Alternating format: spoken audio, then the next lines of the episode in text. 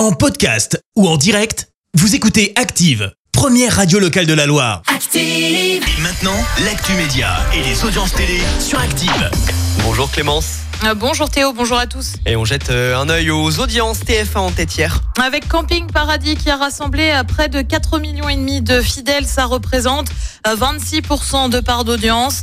Euh, Derrière, on retrouve France 2 avec Meurtre au paradis. Euh, France 3 complète le podium avec Circuler, il y a rien à voir en hommage à Jane Birkin. Plus belle la vie de retour. Eh ben celle-là, on l'avait pas vu venir. hein. Ça avait été un peu le drame pour les fans, euh, puisque France 3 avait annoncé l'arrêt de la série en raison d'une baisse d'audience. Alors d'autres chaînes hein, proposent depuis des rediffs. Et hier, patatras, TF1 annonce relancer la série.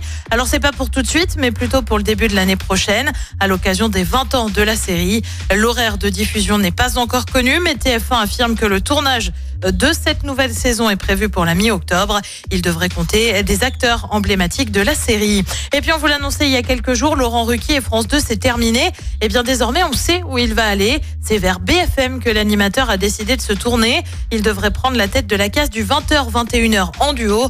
Un choix de chaîne d'infos en continu qui l'explique par une volonté de se lancer un nouveau défi. Et le programme ce soir, c'est quoi? Eh ben sur TF1, comme tous les mardis, c'est The Voice Kids. Sur France 2, euh, c'est un document, Une planète de monde sauvage. Sur France 3, c'est le film Le Squat. Et puis sur M6, c'est Zone Interdite, euh, consacré, je te le donne en mille, au grand départ en vacances. C'est à partir de 21h10. Merci Clémence, suite des Hitoshi, je partirai, c'est sur Active.